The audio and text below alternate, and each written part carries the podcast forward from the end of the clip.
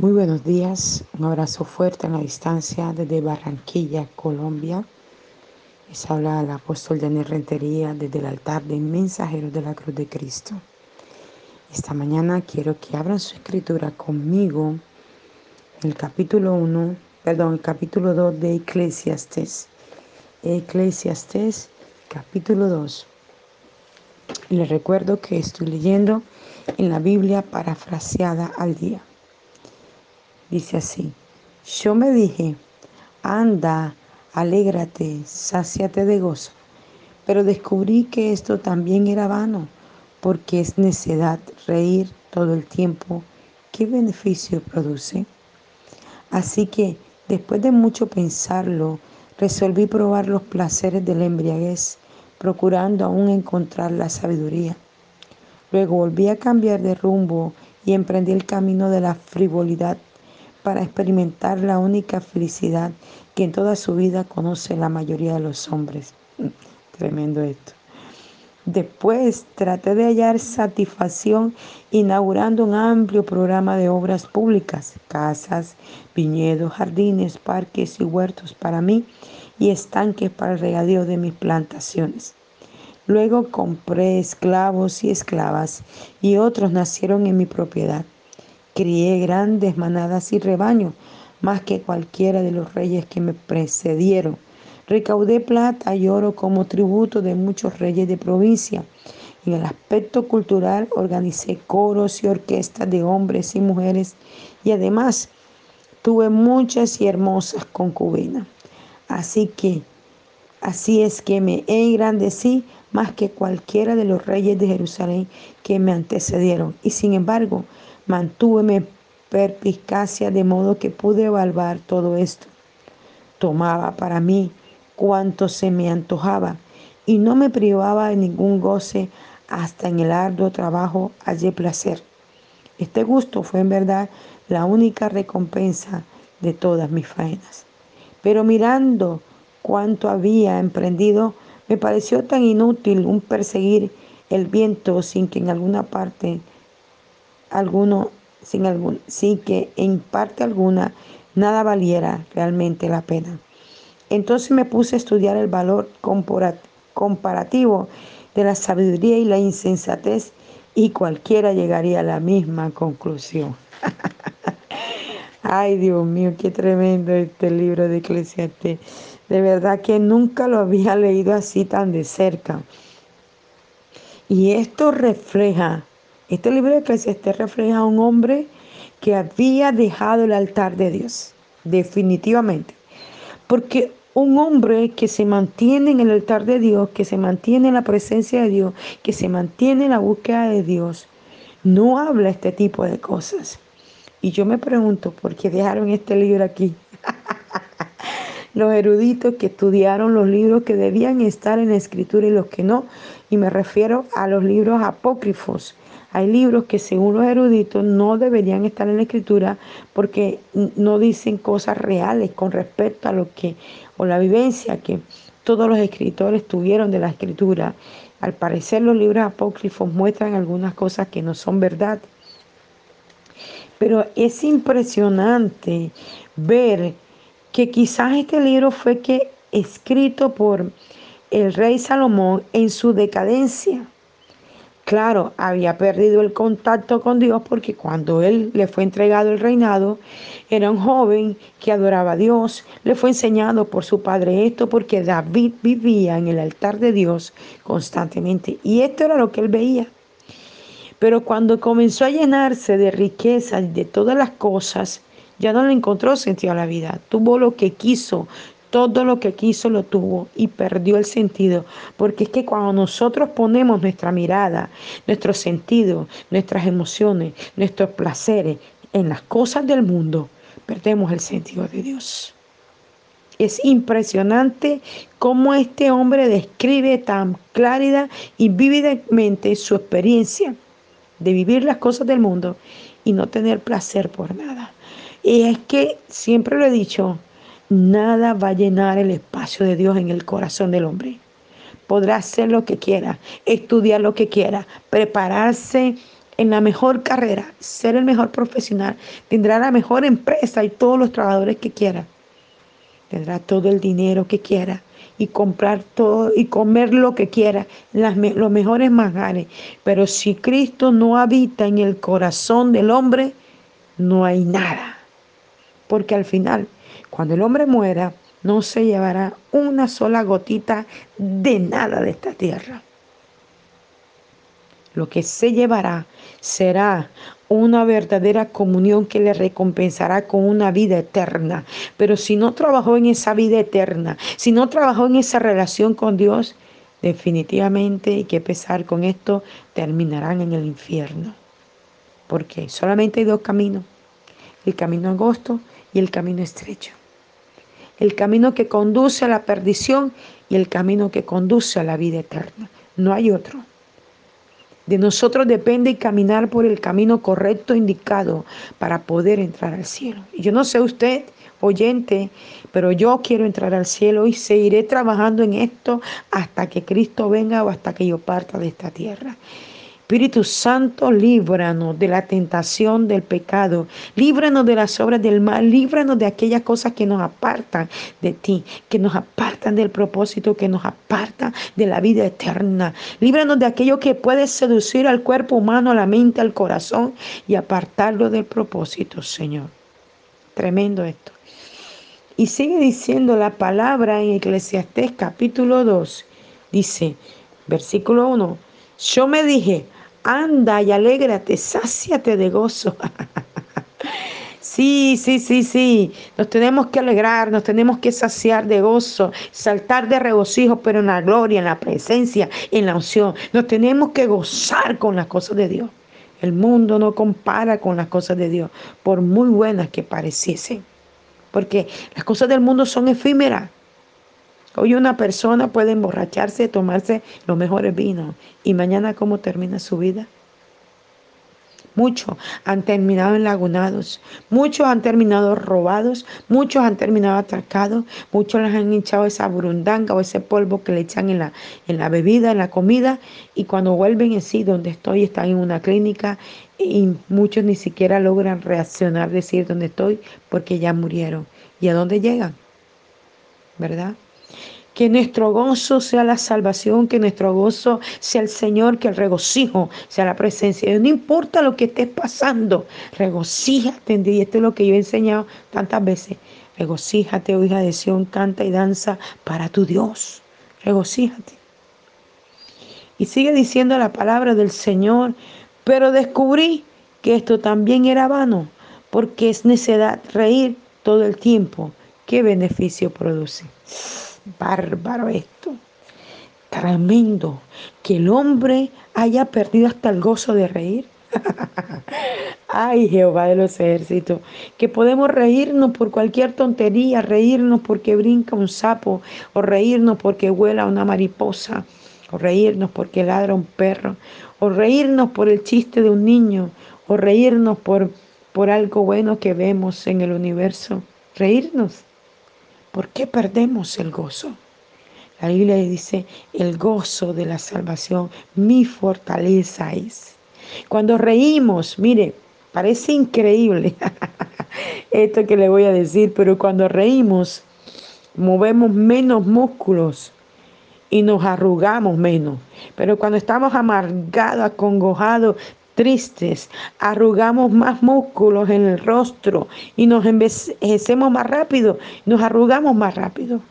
Por eso hay que gozarnos, hay que reírnos, hay que disfrutar cada cosa de la vida. Si nos amargamos con todo, y el espíritu de amargura, de enojo, de rabia, de pleito, de gritería, de contienda, de división, se va de cada vida, de cada hogar, de cada familia, ahora en el nombre de Jesús, en cada punto de la tierra. Todo este tipo de cosas que hacen perder el gozo en la familia, que hacen que se enoje el padre con el hijo, el hijo con el padre, el esposo con la esposa, la esposa con el esposo. Ah, ya llegaste tarde, ¿qué horas está de llegar? Pero no pregunta qué te pasó, por qué llegaste tarde. Resulta que hubo un trancón en la calle, era tan fuerte el trancón que eh, no pudo salir del trancón y llegó 20 minutos, una hora, media hora tarde a la casa. Y la mujer, como trama en la cabeza, ya se imagina que el hombre está con otra mujer, ya se imagina que se fue a tomar un café con la otra, ya se imagina que se fue a encontrar con la otra. Porque no hay libertad en la mente, porque se perdió la sencillez, la dependencia con Dios la amargura viene. Pero ¿por qué te demora? Yo te dije que me trajeras unas arepas. Yo te dije que trajeras y ya se me pasó la hora de la comida y ahora no puedo comer porque me llené de gases. Tú porque eres así y comienzan a discutir. Y no entiende que de pronto la señora se demoró haciendo los patacones, se demoró haciendo el frito porque le faltaba la, el aceite, porque se demoraron en traer el aceite, porque todo es una cadena. O de pronto la señora apenas estaba abriendo el negocio y comienzan a discutir por una arepa. Dios mío, Padre, ayúdanos. Y que yo te dije que fuéramos al servicio, que fuéramos al culto hoy, y tú sales ahora con que tienes que hacer otra cosa. Sabiduría, inteligencia, porque el diablo va a usar miles de cosas para apartarnos y para llenarnos de amargura, de resentimiento, de enojo.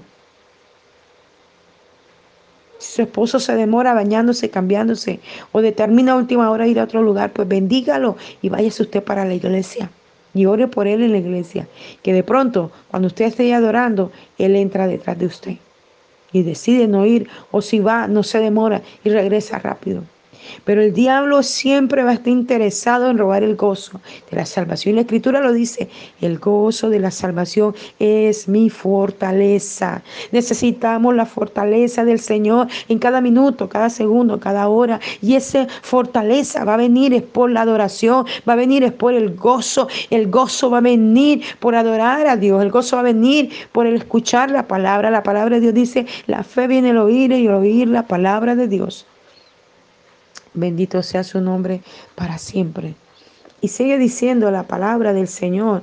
Dice, así que después de mucho pensarlo, resolví probar los placeres de la embriaguez, procurando aún encontrar la sabiduría. Mira esto tan tremendo. Oye, un hombre que fue enseñado desde niño a buscar la presencia de Dios. Un hombre que fue llamado por Dios porque era limpio, puro, santo para construir su templo. Un hombre que estaba lleno de la presencia de la gloria de Dios y que Dios le dijo, ¿qué quieres que te dé? Y él dijo, sabiduría, porque sabía Salomón que allí estaba el secreto. Y le dijo, Dios, por tanto que has pedido sabiduría, yo te daré todo. Y le entregó todo. Y luego este hombre se le olvida de dónde recibió la sabiduría. Y quiere encontrar la sabiduría en cada cosa de sus actos de su vida, en una mujer, en un hijo, en un objeto, en un alimento, en, en una parranda, porque mire todo lo que él hace, dice aquí. Dice, así que después de mucho pensarlo, le dio vuelta la cabeza una y otra vez, una y otra vez, pero ¿qué? En los pensamientos malos, no en los buenos no en la oración. Él lo pensó una y otra vez. Es que de pronto yo creo, porque había perdido la sazón de la sabiduría. Él había perdido lo que Dios le había entregado, porque era un hombre sabio, inteligente, que traía la respuesta a la necesidad de cada persona que venía ante el rey pero había perdido la comunión, había perdido la relación, había perdido la sazón, había perdido la búsqueda. Y cuando perdemos esto, queremos encontrar lo que teníamos en otras cosas. Vea, yo le puedo hablar de esto. Muchas veces yo he experimentado por muchas situaciones en la vida como bajo en la oración. Y cuando yo me siento así, aún me he parado en el altar y voy a predicar y siento que estoy predicando la palabra, pero que está vacía y cuando me siento así le digo, no, no, no, no, sí, espérate, espérate, espérate, espérate. Yo siento que no estoy igual como siempre. Yo siento que aquí me falta algo. Padre Santo, y comienzo a pedir perdón y comienzo a pedir que la sangre venga sobre mí. Cuando comencé a experimentar, estaba trabajando con alguien, eh, eh, una persona en el ministerio, y comencé a experimentar sequedad, sequedad. Y yo dije, Señor, ¿esto qué es? Y comenzó el Espíritu Santo a usar gente para hablarme de que ese ministerio estaba seco, de que esas personas estaban secas. Yo tenía que salir de allí porque la sequedad que ellos tenían se me estaba pegando a mí. Y el Señor me sacó de allí y me comenzó a catapultar. Y entonces usó a otra persona para catapultar mi vida. Nosotros tenemos que unirnos a gente de altar, a gente de oración, a gente de búsqueda. Ayer me hizo llorar una hermana eh, cuando estábamos en la plataforma enseñando. Bueno, ayer no tuvimos tiempo de compartir como tal, de enseñar, porque la gloria bajó tanto y comenzamos fue a adorar, adorar, adorar, adorar. Y la mujer, yo, yo sentía y veía ella cómo la gloria caía, caía, caía. Y ella, yo le dije, abre tu micrófono y comienza a orar. Y esa mujer era tanta la gloria, el poder, lloraba, lloraba, lloraba.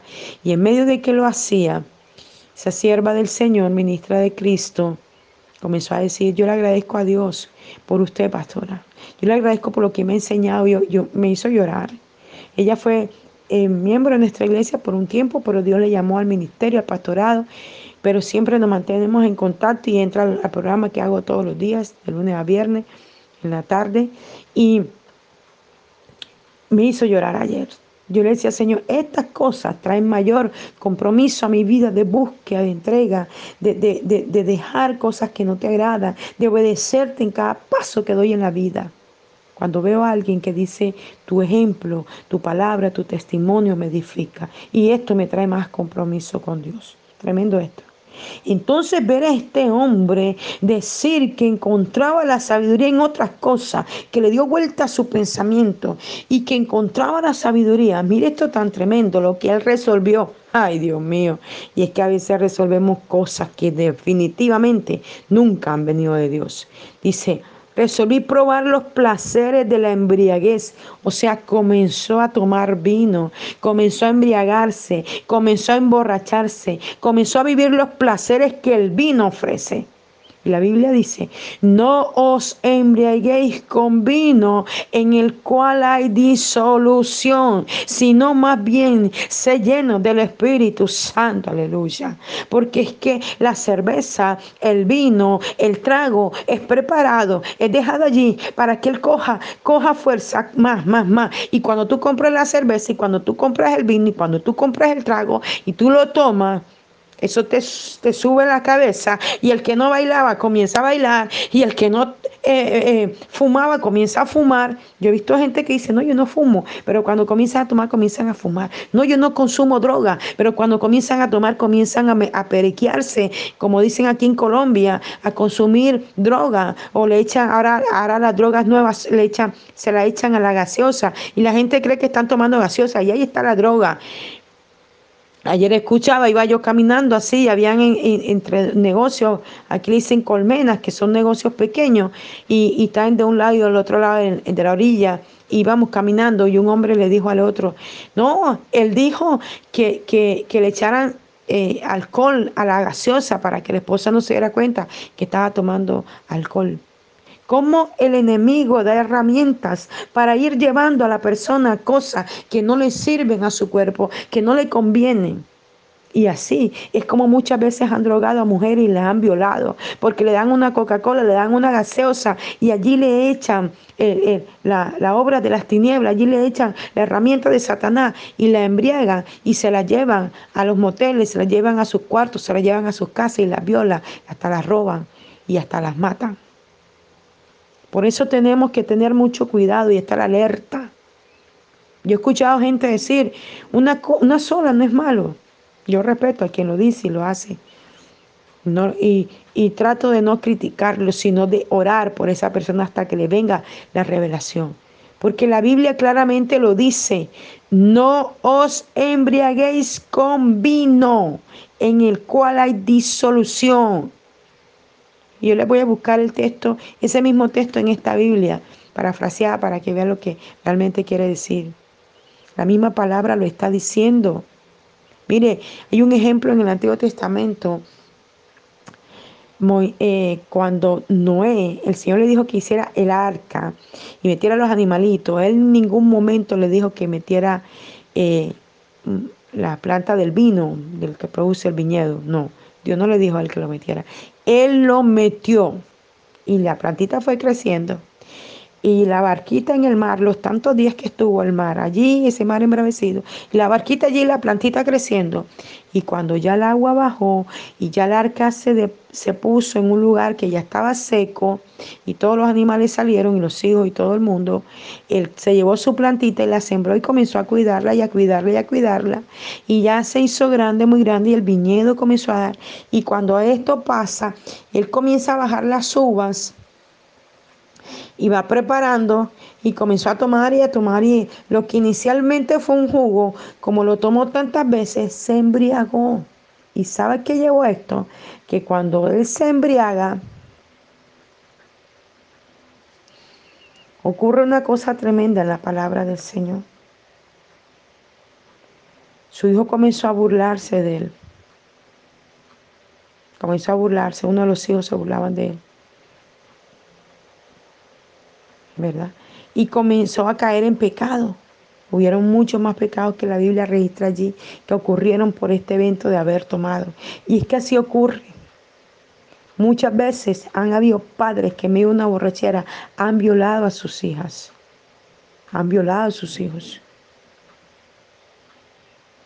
Entonces por eso la Biblia dice que no se embriaguéis. Entonces me dirá usted, ah, pero Jesús eh, y convirtió el agua en vino. Cierto fue, él convirtió el agua en vino, pero no era un vino fermentado. Él lo hizo en ese momento y lo tomaron. Yo escuchado a un hombre decir en estos días ah, que es que el mejor vino se dejaba para el final de la fiesta y era el que era más fermentado. Y cierto es, en las fiestas mundanas el mejor vino lo dejan para el final porque es el más fermentado, pero es que este vino que Jesús hizo no era fermentado. Y yo declaro que viene la revelación a cada vida y a cada corazón para que haya entendimiento de esto. Que el vino que Jesús hizo no era un vino con alcohol. Era una manera de él revelarse a ellos, de mostrar su sangre. La sangre que iba a ser derramada en el Calvario. La sangre que traía vida. Por eso es que el vino tipifica la sangre de Cristo. No es un vino con alcohol. Era un vino que acababa de ser hecho. Es como cuando usted coge las uvas y las cocina y las licúa y ahí saca un vino. Así fue lo que Jesús hizo. Fue un milagro. Convirtió el agua en vino.